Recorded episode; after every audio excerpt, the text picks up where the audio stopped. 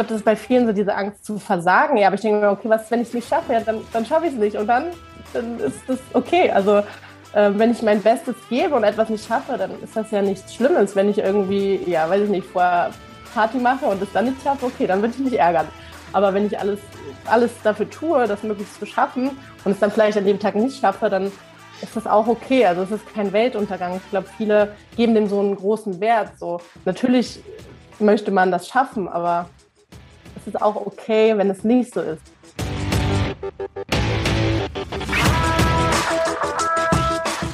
Herzlich willkommen zum Mental Performance Podcast, deinem Podcast für Mindset und Mentaltraining. Mein Name ist Patrick Thiele und als Mentaltrainer helfe ich Profisportlern dabei, die bestmöglichen Ergebnisse zu erzielen, ohne dabei an ihren mentalen Blockaden zu scheitern. Getreu dem Motto Making the Best Even Better bekommst du hier im Podcast jede Woche mentale Erfolgsstrategien für deine Top-Performance. Let's go!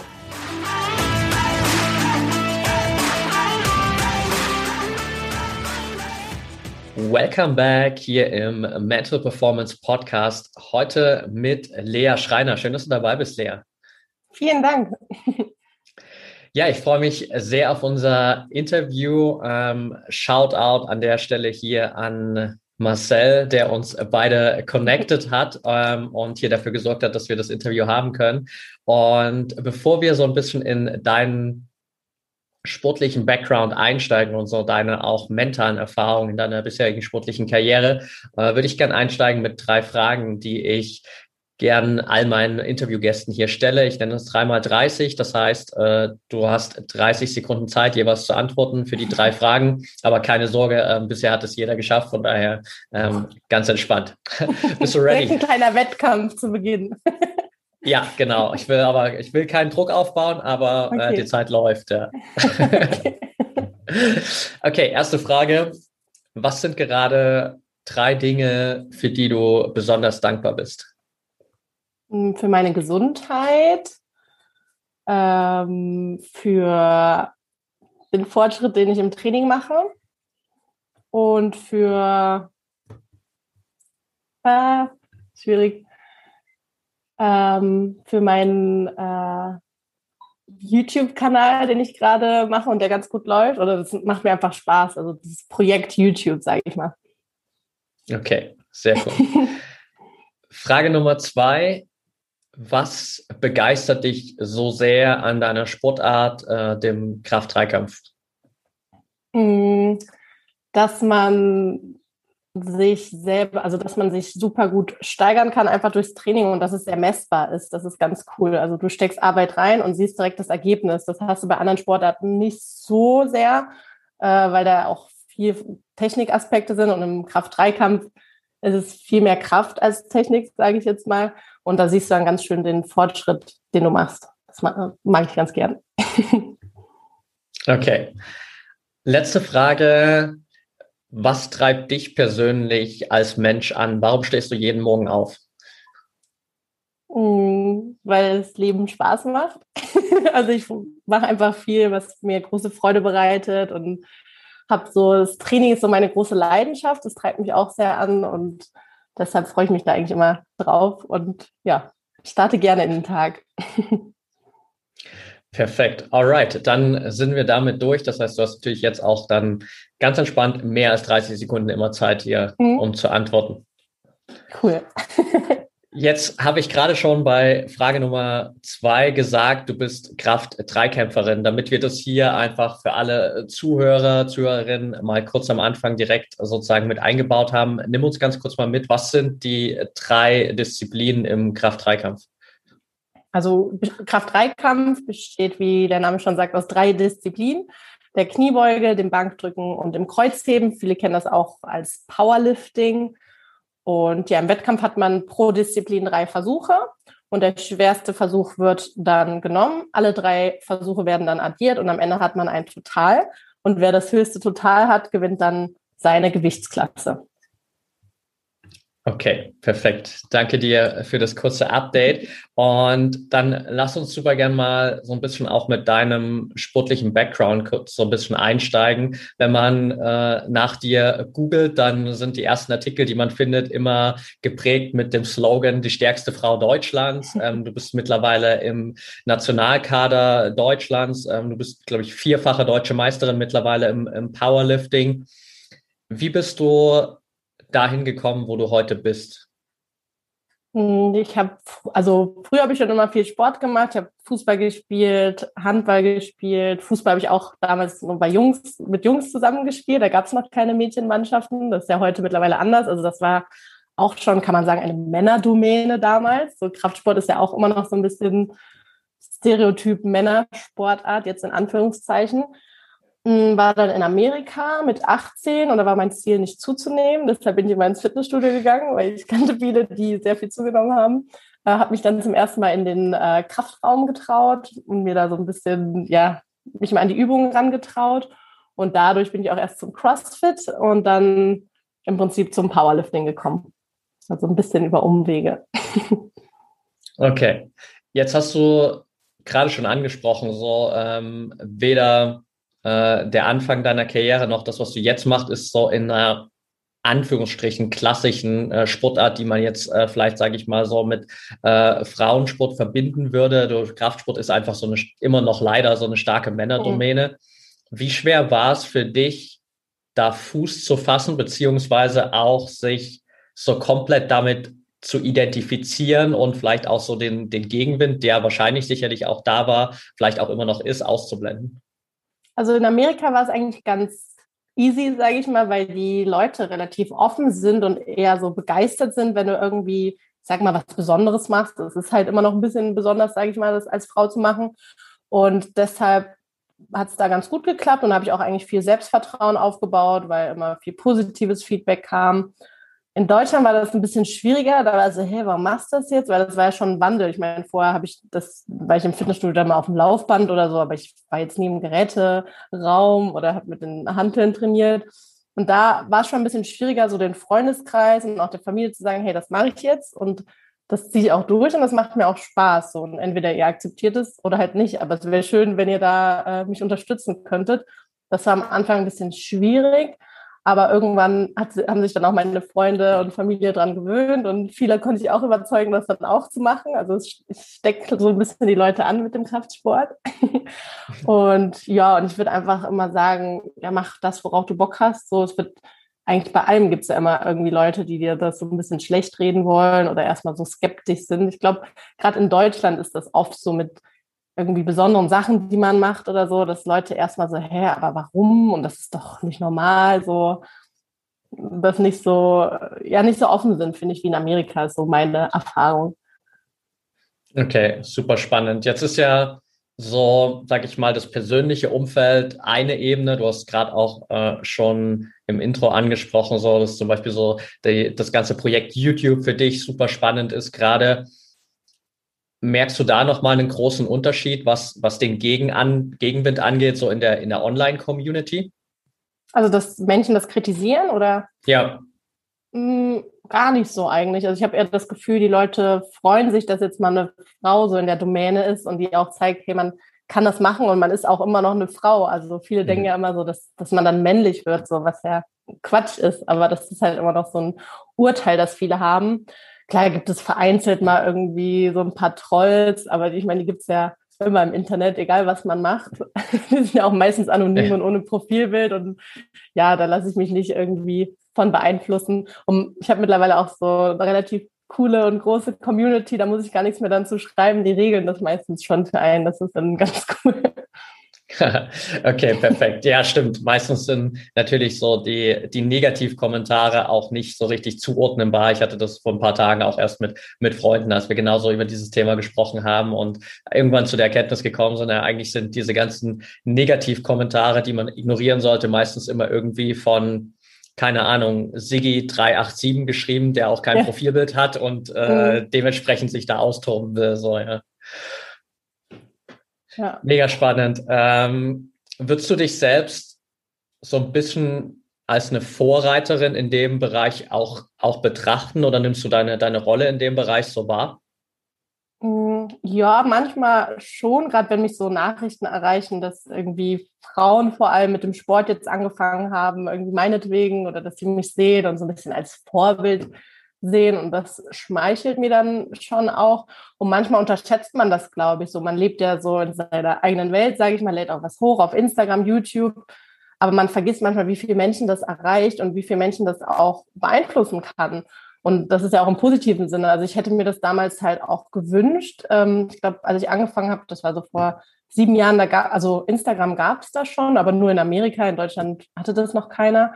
Ähm, und da habe ich eben auch so ein paar, ich glaube, das waren Fitnessmodels so in dem Bereich, die halt Kraftsport gemacht haben, ähm, die für mich auch eine Inspiration waren.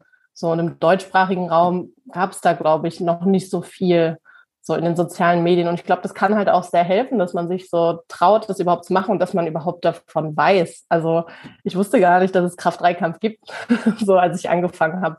Woher soll man, also woher soll man das sonst auch kennen? Ist ja jetzt nicht irgendwie eine, so eine bekannte Sportart wie Leichtathletik oder Schwimmen. Das ist ja schon noch eine Randsportart. Ja. Was ist so dein, dein Tipp, den du vielleicht jungen Sportlern, Sportlerinnen mitgeben würdest, die vielleicht in der ähnlichen Situation sind, dass sie sich quasi so eigentlich begeistert haben für eine Sportart, die man vielleicht nicht unbedingt jetzt sozusagen irgendwie jungen Mädchen, Männern, Frauen, wie auch immer zuordnen würde, die aber einfach quasi so für sich auch da voll diese Begeisterung gefunden haben und da gern so all in gehen würden. Einfach machen.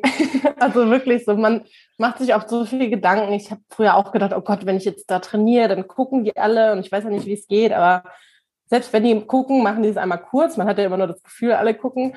Und die anderen sind auch keine Profis. Man denkt ja immer, die haben alle voll viel Ahnung, aber sehr viele haben nämlich auch keine Ahnung in dem Bereich und deshalb, ja, sich einfach rantrauen, das machen. Und klar wird es am Anfang manchmal schwierig sein oder man fühlt sich am Anfang nicht 100 Prozent wohl. So war es bei mir, aber irgendwann kommt es auch, dass man sich wohlfühlt und auch selbstbewusst, sage ich mal, jetzt beispielsweise in den Kraftraum reingeht. Und mittlerweile ist es dann eher andersrum, dass ich, glaube ich, manche einschüchter, wenn ich komme. So. Deshalb. Okay, ja. Du hast gesagt, du bist jetzt seit sieben Jahren dabei im, im Kraftsport. Was waren so in diesen sieben Jahren deine, vielleicht gerade auch aus so mentaler Sicht gesehen, die schwierigsten Phasen, die du überstehen musstest? Hm, Verletzungen auf jeden Fall. Ich hatte einmal eine Überlastung am Knie, war eigentlich nichts Dramatisches, aber ja, man studiert, also ich habe Sport studiert, äh, Leistungssport, Kraft-3-Kampf und ja, mein Knie tat halt immer ein bisschen weh. Ich hatte Jumpers nie, also eine leichte Entzündung an der Patella, also Patella-Spitzensyndrom nennt man das. Und ja, es wurde halt nicht besser, weil ich halt auch nicht pausiert habe. So, ich dachte so, komm, mach einfach weiter, wird schon irgendwie besser, war halt dumm. Und dann wurde ich auch operiert am Knie und ja, musste halt auch eine lange Zeit pausieren. Das heißt, im Studium ging es nicht wirklich voran. So klar, man kann ein paar Vorlesungen besuchen, wo man jetzt keine Sportpraxis hat, aber trotzdem merkt man so, okay, man will was machen, geht nicht. Und nach Sport, also ich hatte ja auch so ein bisschen, das ist ja auch meine Identität, so Lea, hey, Maschine und Lea ist ja so die starke Frau.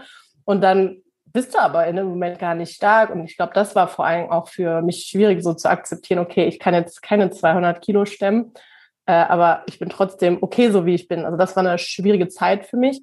Aber ja, die habe ich auch überwunden. also es geht immer vorwärts. Was hast du denn in der Phase vielleicht auch so rückblickend spezifisch gemacht, um diesen Punkt zu überwinden? Also so dieses eigene Selbstbild auch nicht so abhängig zu machen von dem Sport und von, von den Leistungen, die du erbringen kannst, sondern quasi dieses Selbstbild auch aufrechtzuerhalten, wenn du eben in einer Situation bist, wo du den Sport gerade nicht machen kannst.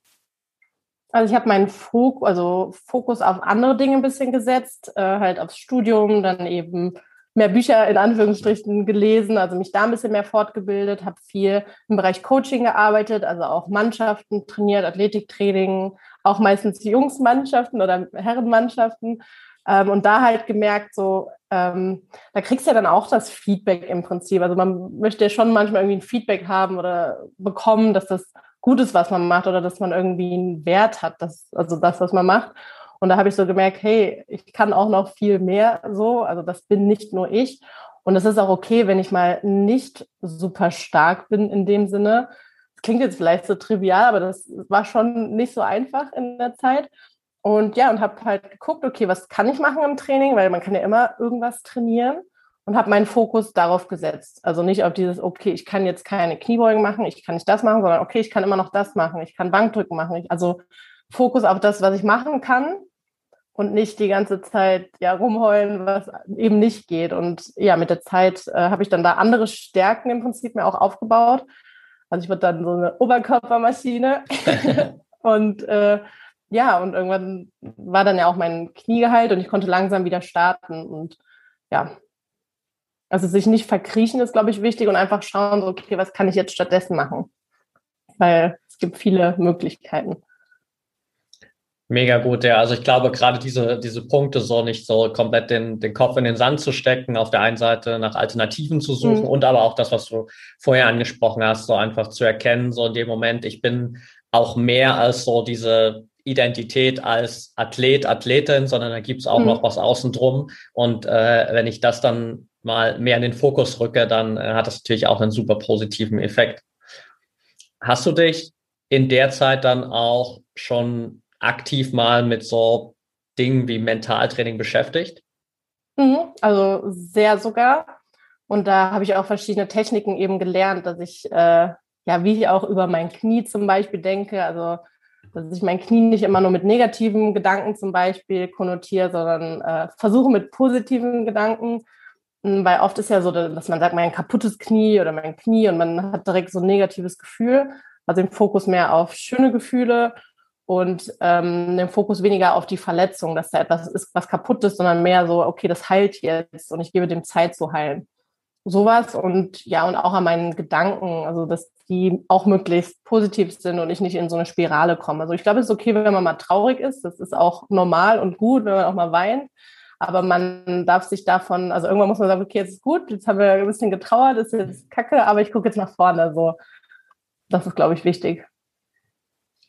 Absolut. Also ich glaube, gerade der Tipp mit dem wie betrachte ich so diese Verletzung oder die verletzte Körperstelle ist super wertvoll für viele, weil wir natürlich einfach dazu tendieren, dann so natürlich extrem diesen Fokus nur auf den einen Bereich zu haben, der irgendwie gerade verletzt ist. Und wir nehmen natürlich da auch gerade irgendwie jedes Zwicken und jeden kleinen Schmerzreiz wahr und denken dann natürlich immer wieder direkt, oh, jetzt wird es wieder schlimmer oder vielleicht ist es doch noch nicht gut geheilt. Und wir nehmen auch gar nicht so sehr diese Situation wahr, wo sich die verletzte Stelle, so das Knie in dem Fall zum Beispiel, einfach gut anfühlt, sondern wir nehmen eigentlich mhm. nur die Situation wahr, wo es sich nicht gut anfühlt und dadurch entsteht natürlich ein völlig falsches Bild so von dem Gesamt, von der Gesamtsituation eigentlich in dem Moment. Mhm.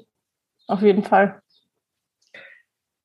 Wie sieht das jetzt so aktuell in deine, sag ich mal, regulären Trainings und, und Wettkampfroutine aus? Spielt da auch dieses ganze Thema Mentaltraining für dich immer noch eine große Rolle? Hast du das immer wieder auch integriert, um dich da so mental bestmöglich vorzubereiten?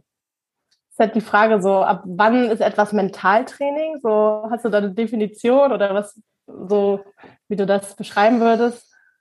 Also ich glaube, alles, was irgendwie dazu beiträgt, dass du äh, fokussierter bist, dass du mit mehr Sicherheit in den Wettkampf gehst, Selbstvertrauen aufbaust, so auf dieser, sag ich mal, mentalen Ebene, ist in meinen Augen zumindest Mentaltraining mhm. so. Ja. Ich habe halt früher auch Mentaltraining bei einem Mentalcoach genommen. Äh, mhm. Äh, mittlerweile ist es viel so, dass ich mir vor schweren Versuchen, sage ich mal, im Training auch mit mir selber rede, manchmal sogar laut, das kriege ich manchmal gar nicht mit. Das sehe ich dann nur ein Video, so, okay, ich kann das, ich mache das jetzt so. Also viel so, dass ich die Selbstzweifel im Prinzip, dass da keine Selbstzweifel mehr sind. Also voll, Fokus voll auf, ich mache das jetzt und Vollgas. Ähm, und das mache ich im Prinzip eigentlich immer vor schweren Sätzen oder vor schweren Gewichten, dass das halt dann wie im Wettkampf, also trainiert quasi für den Wettkampf, dass ich da auch voll fokussiert bin und voller Selbstbewusstsein eben an den Versuch gehe. Das ist mir halt wichtig, weil das Schlimmste, was eigentlich passieren kann, ist, dass du vom Versuch bist und denkst, oh Gott, das ist schwer, schaffe ich das jetzt? Also wenn dann so die Zweifel kommen. Und daran übe, also da übe ich halt, dass die sich gar nicht erst äh, trauen, da in meinen, Köp in meinen Kopf zu kommen. Mega gut. Äh, wie gehst du dann mit Situationen um, wo, wo das vielleicht doch mal nicht so funktioniert und du aber trotzdem dann ja nicht unbegrenzt äh, Versuche hast. Du hast es am Anfang angesprochen, du hast immer pro Disziplin drei, drei Versuche mhm. und dementsprechend natürlich auch nicht ewig die Möglichkeit sozusagen da reinzukommen, sondern es muss natürlich sehr, sehr schnell funktionieren. Und wenn ich jetzt so zum Beispiel zurückdenke an meine Zeit, dass mal relativ äh, viel CrossFit gemacht habe, war es immer so in diesen ganzen Weightlifting-Disziplinen, dass ich eigentlich rückblickend gesehen immer schon vorher hätte sagen können, ob ich das jetzt schaffe oder nicht schaffe, weil ich in meinem Kopf immer schon definiert hatte, so, das ist zu viel Gewicht oder okay, das kann ich schaffen so. Und auf mhm. der anderen Seite hast du natürlich dann zusätzlich nochmal den Druck, wenn es jetzt in den ersten beiden Versuchen beispielsweise nicht geklappt hat, dass es im dritten Versuch natürlich möglichst funktionieren muss. Wie schaffst du es da, den Fokus wieder umzulegen oder den Schalter wieder umzulegen, so dass dieses Selbstvertrauen, diese Sicherheit dann wieder da ist? Also ich mache auch vorm Wettkampf, mache ich schon in meinem Kopf, so was ist, wenn das nicht passiert, wenn der erste Versuch nicht passiert, wenn der zweite oder wenn ich nur im dritten dann die Chance habe. Also das habe ich mir alles schon mal in meinem Kopf so ausgedacht und vorgestellt, dass es dann nicht mich so krass trifft, sage ich mal, dass ich dann voll äh, ja, hilflos bin und denke, okay, Mist, das war ja gar nicht mein Plan. Also ich weiß schon ungefähr im Kopf dann, wie sich das anfühlen könnte. Und es ist mir auch schon mal passiert, dass ich einen ersten Versuch nicht geschafft habe. Das war mein erster internationaler Wettkampf und da ist man eh nervös und das ist echt nicht cool, weil ja, wenn du den ersten Versuch nicht geschafft hast, äh, ja, ist das kein schönes Gefühl und du bist natürlich aufgeregt. Aber ich habe mir dann auch gedacht, okay, der ist jetzt um. Ich weiß aber, ich kann das und ich mache jetzt, ich weiß meinen Fehler, den ich gemacht habe und den mache ich jetzt nicht. Also ich mache das jetzt richtig und dann schaffe ich das auch. Also wirklich gar nicht groß über den ersten nachdenken, also über den ersten Versuch, sondern nach vorne gucken, den zweiten. Ich setze das um und dann klappt das. Und dann klappt es auch meistens. Also ich hatte auch schon mal in meinem ersten Wettkampf, ist mir das nämlich auch passiert, dass ich meinen ersten Versuch nicht geschafft habe im Kreuzheben. Und dann siehst du noch, wie der Trainer dann so kreidebleich wird und du denkst dir, okay, jetzt muss ich cool bleiben. so. Und ich bin dann auch meistens ruhig und versuche mich wirklich darauf zu fokussieren, ähm, ja, also erstmal gucken, woran, woran es gelingen hat, dass ich es nicht geschafft habe und das dann einfach umzusetzen, weil man hat ja trainiert und man kann es ja auch. Also Fokus wirklich auf, ich habe dafür trainiert, ich kann das und ich mache das jetzt. Weil es bringt nichts, über den ersten Versuch sich zu ärgern. Das kann man nach dem Wettkampf machen, aber nicht im Wettkampf. Ja, guter, Ansatz definitiv und ich glaube, super wertvoller Tipp, gerade auch das, äh, was du erwähnt hast, sich darauf zu fokussieren, was ich im Training halt geleistet habe und was im, im Training eigentlich an Vorbereitung auch investiert wurde und dass ich da ja auch mir selbst bewiesen habe, dass ich das kann, weil da natürlich unglaublich viel Sicherheit drin liegt und die kannst du natürlich dann auch wieder für dich nutzen, um einfach nochmal so mental zumindest diese Bestätigung zu haben, mhm. so ich, ich kann das. Ja. Ja. Wenn du jetzt so äh, dann an das Level kommst, wo du vielleicht über diese Trainingsleistung hinausgehst. Ähm, wie gehst du damit um? Weil ich, also nur um so quasi den, den Rahmen ein bisschen zu setzen, wenn ich so an, an andere Sportarten denke und auch äh, andere Sportler, mit denen ich zusammenarbeite, dann ist es ja ganz oft so oder eigentlich immer so, dass äh, die neuen Bestleistungen meistens immer im Wettkampf entstehen, weil da nochmal ein zusätzlicher Druck ist, weil da nochmal so dieses mhm. extra Quäntchen Energie mobilisiert wird und dementsprechend du natürlich jetzt ähm, auch nicht da auf, auf Trainingsleistungen zurückgreifen kannst, wo du weißt, ich habe das schon mal genau in demselben Maße geleistet. Wie gehst du dann in solchen Situationen an das Gewicht ran, wenn du weißt, das ist jetzt das erste Mal, dass ich das vielleicht ähm, versuche und ich habe da noch nicht die Sicherheit, dass ich das wirklich kann? Also generell ist es im Kraft-3-Kampf so, dass du gar nicht mal so nah an deinen Bestleistungen trainieren musst, um besser zu werden. Also meist trainiert man so zwischen 70 und 80 Prozent mhm. und macht damit seine Arbeitssätze. Also sagen wir mal, ich kann 100 Kilo Kniebeugen machen, dann sind das so 70, 80 Kilo, die ich im Training bewege. Also relativ weit von dem, was ich in der Spitze für eine Wiederholung schaffe. Und deshalb habe ich mit der Zeit auch gelernt, dass ich mehr kann als das. Und ähm, ja, ich habe gar nicht dann so den Fokus so, okay, das sind jetzt, weiß ich nicht, 220 Kilo, die habe ich noch nie gemacht, sondern wirklich auch wieder Fokus, ich mache das jetzt. Also gar nicht so, das ist mir in dem Moment eigentlich egal, ob ich schon gemacht habe oder nicht, weil in dem Moment weiß ich, ich mache das jetzt. Also das ist so ein bisschen, ich habe dann auch so mein kleines Mantra, dass ich das immer wieder im Kopf wiederhole. Da spielt dann das Gewicht gar nicht mehr so eine große Rolle. Das hatte ich am Anfang aber auch, dass ich dachte, um Gottes Willen, da ist ein Kilo mehr. so. ja. ähm, aber da kann man auch mit verschiedenen Techniken arbeiten, wenn man da jetzt irgendwie so große Angst hat, zum Beispiel, dass man sich vorstellt, dass so ein kleiner, dicker, also habe ich von einer Mentaltrainerin auch, so ein kleiner, dicker Spatz, einfach mehr pro Seite. Also, dass ein bisschen in so ein Bild macht, irgendwie was, mhm. etwas, das leicht ist. Und dass man den Fokus wegmacht auf, das ist schwer und Fokus mehr, okay, ist schwer, aber ich bin stark, so, ich kann das. Und das hat mir geholfen. Mega gut. Ja, also ich glaube, so ein Perspektivwechsel ist natürlich in dem Moment ähm, extrem wichtig, einfach wegzukommen davon, von diesem Gedanken, so, das ist schwer, beziehungsweise vielleicht sogar zu schwer für mich, sondern das einfach in ein anderes Licht zu rücken und ich kann damit natürlich dann auch mit einem ganz anderen Selbstvertrauen daran gehen. Ja. Mhm. Und was mir auch immer hilft, ist so, ich meine, oft hat man dieses Angst, so, ich glaube, das ist bei vielen so diese Angst zu versagen. Ja, aber ich denke mir, okay, was, wenn ich es nicht schaffe, ja, dann, dann schaffe ich es nicht. Und dann, dann ist das okay. Also äh, wenn ich mein Bestes gebe und etwas nicht schaffe, dann ist das ja nichts Schlimmes. Wenn ich irgendwie, ja, weiß ich nicht, vorher Party mache und es dann nicht schaffe, okay, dann würde ich mich ärgern. Aber wenn ich alles, alles dafür tue, das möglichst zu schaffen und es dann vielleicht an dem Tag nicht schaffe, dann ist das auch okay. Also es ist kein Weltuntergang. Ich glaube, viele geben dem so einen großen Wert. So natürlich möchte man das schaffen, aber es ist auch okay, wenn es nicht so ist. Es wird nichts passieren, du bist gesichert, also dafür brauchst du schon mal keine Angst zu haben. So, also ich mache das so, ich gebe dem nicht zu viel Wichtigkeit, dass ich dann eben nicht zu enttäuscht bin, wenn es nicht klappt in dem Moment. Macht das Sinn? das macht absolut Sinn, weil du natürlich auch äh, dadurch so ein bisschen einfach so diese, diese eigene Leistung vom, vom Ergebnis am Ende trennst, weil mhm. das ja einfach immer so ein bisschen auch durcheinander gerät. Und wenn ich aber in einer Situation bin, wie du gerade auch gesagt hast, und einfach irgendwie wirklich 100 Prozent gegeben habe und rausgehen kann aus dem Wettkampf und weiß, ich habe alles dafür getan, heute irgendwie meine maximale Leistung zu zeigen und das Ergebnis ist vielleicht auch am Ende nicht das, was ich mir gewünscht habe, dann kann ich trotzdem einfach mit einer gewissen Zufriedenheit da rausgehen, auch wenn ich vielleicht immer noch ein bisschen darüber enttäuscht bin, dass das hm. Ergebnis nicht so ist wie gewünscht, aber ich habe trotzdem nicht so diese komplette Enttäuschung, sondern ich habe immer noch diese Zufriedenheit aus meiner Leistung und weiß, ich habe mir in dem Moment eigentlich nichts vorzuwerfen. Kann auch nur empfehlen, sich verschiedene Ziele zu setzen. Also nicht nur das Ziel, ich will 100 Kilo Kniebeuge schaffen, sondern auch, okay, ich will vielleicht Spaß haben, ich will ähm, selbstbewusst rangehen. Also man kann sich ja unterschiedliche Ziele setzen. Und wenn du mehrere Ziele hast und davon vier von fünf erreichst, dann bist du ja nochmal ganz anders zufrieden, als wenn du dir nur ein Ziel setzt und das dann nicht schaffst. So. Das ist vielleicht auch eine Technik, die man jetzt auch als Hobbysportler gut anwenden kann. Definitiv, so verschiedene Zielebenen äh, geben einem natürlich auch nochmal so die Möglichkeit, dass ich nicht so ganz tief falle, so von entweder mhm, genau. das oder gar nichts, sondern ich habe dann halt so ein paar Abstufungen ähm, und kann mich da quasi auch selbst von vornherein schon so ein bisschen auffangen, einfach. Mhm. Was würdest du so aus deiner eigenen Erfahrung heraus generell sagen, wie wichtig ist der, der Kopf in deiner Sportart? Mm, ja, ich glaube, wie in jeder Sportart schon sehr wichtig. Also gerade eben zum Beispiel bei der Kniebeuge, wenn du das Gewicht raushebst, dann spürst du ja schon die Last so und merkst so, wow, das ist jetzt schwer.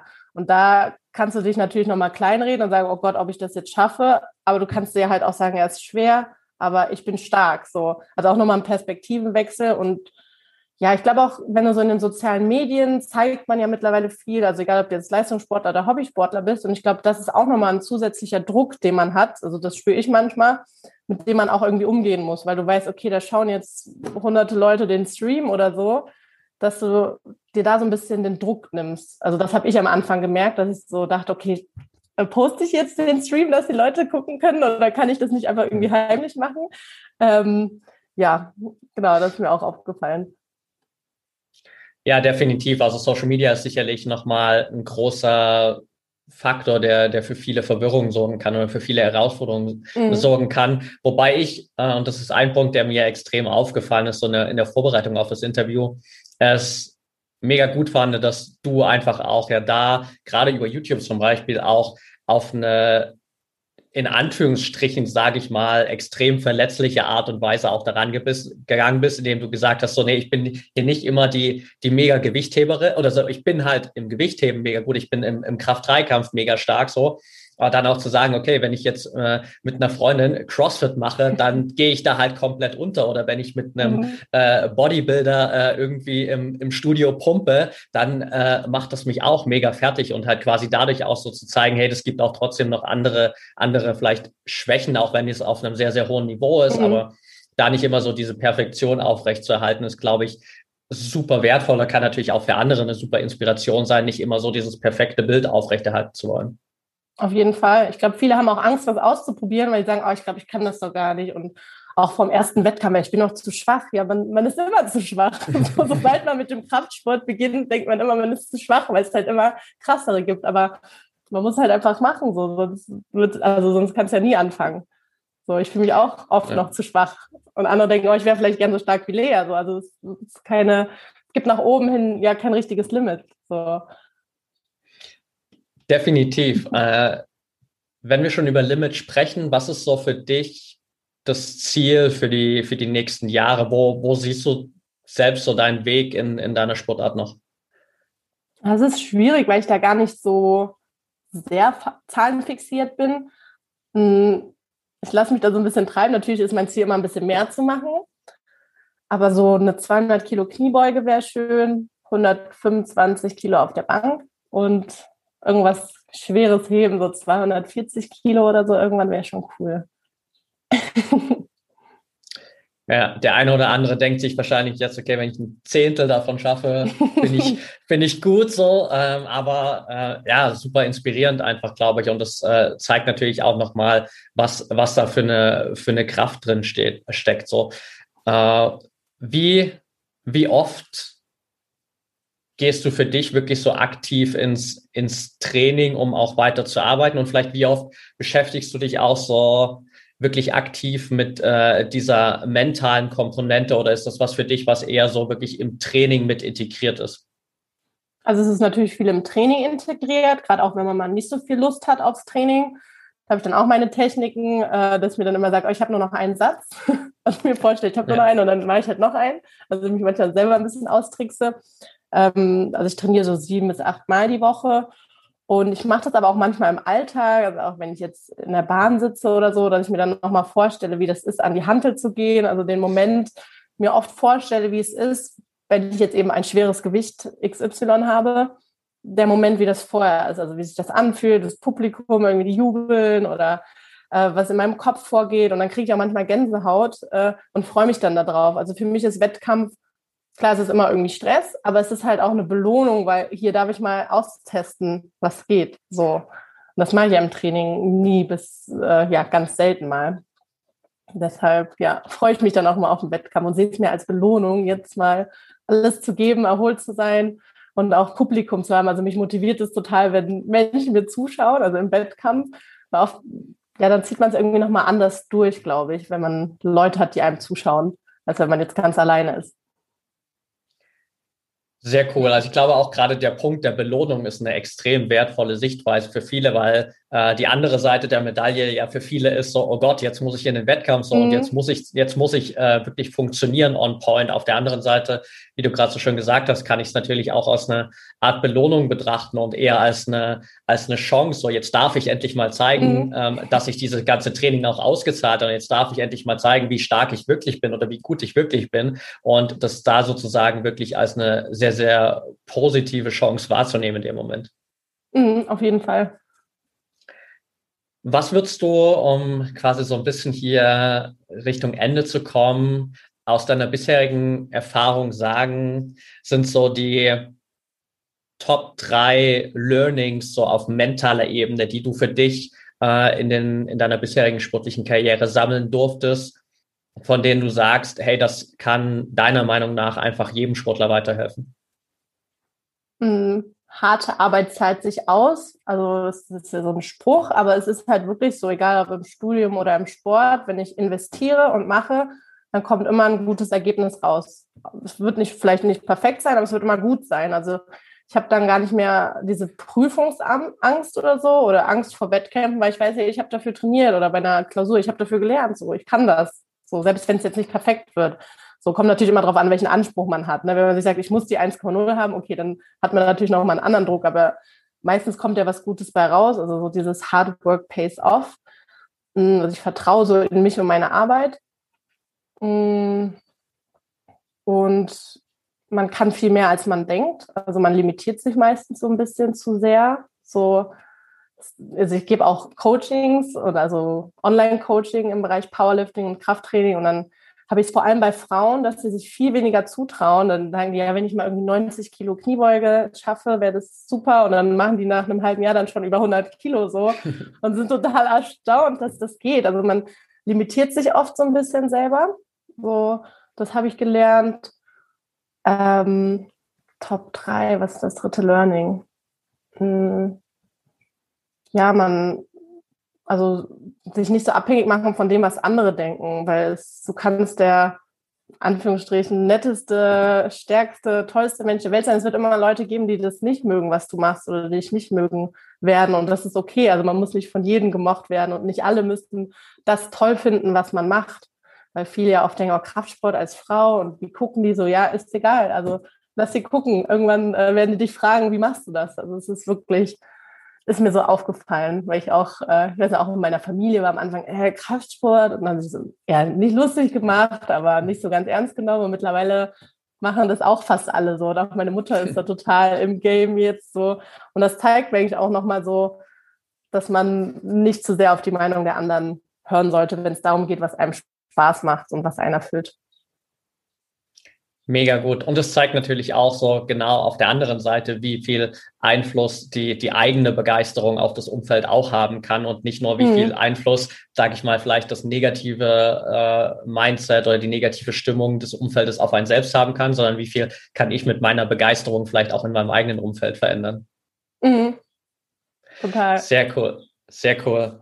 Letzte Frage, Lea für all diejenigen, die dich gern hier weiter verfolgen wollen, deine Entwicklung verfolgen wollen, den ein oder anderen Wettkampf auch mal ähm, sich anschauen wollen, was sind die besten Kanäle dafür? Uh, YouTube könnt ihr euch gerne meine Videos anschauen und kontaktieren könnt ihr mich gut bei Instagram. Äh, genau, einfach Lea Schreiner eingeben. So heiße ich, glaube ich, auf allen Kanälen von mir. und da werdet ihr mich dann finden. Und da zeige ich halt auch viel von meinem Training und beantworte auch gern Fragen, wenn ihr was zum Sport wissen wollt oder generell Ernährung. Wo gibt es hier Wettkämpfe oder Verbände? So, das ist ja auch so eine typische Frage, wenn man anfangen möchte. Da könnt ihr mir sehr gerne schreiben. Okay, super, perfekt. Dann packe ich das natürlich auf jeden Fall mit in die Show Notes. Dann kann da jeder mal reinschauen. Ähm, ich kann es auch nur empfehlen. Ich habe mir auch das ein oder andere Video angeschaut ähm, und äh, musste des Öfteren auch mal lachen. Also von daher, es ist nicht nur ernst, sondern auch ähm, ja, durchaus viel Entertainment dabei. Cool. Lea, dann äh, vielen, vielen Dank für deine Zeit. Vielen, vielen Dank für das Interview und danke auch einfach so für, für deine Arbeit. So, wie ich habe es am Anfang schon gesagt, ist einfach super inspirierend, glaube ich, für viele, die vielleicht einfach an einer ähnlichen Situation sind, jetzt gerade, wie du es vor sieben Jahren vielleicht warst, als du angefangen mhm. hast mit äh, Kraft-3-Kampf und da einfach voranzugehen und das Ganze auch so zu pushen und einfach auch so in die Öffentlichkeit zu tragen und auch zu zeigen, hey, das ist was, was man auch mit, mit Stolz machen kann und wo man wirklich auch für einstehen darf und äh, da auch unglaublich äh, Begeisterung zeigen darf. Von daher vielen, vielen Dank dafür und äh, danke für all die Inputs, die du hier in die Folge geschmissen hast. Sehr gern. Danke dir für das coole Gespräch. Sehr gern. Dann liebe Grüße und bis bald. Mach's gut. Ciao.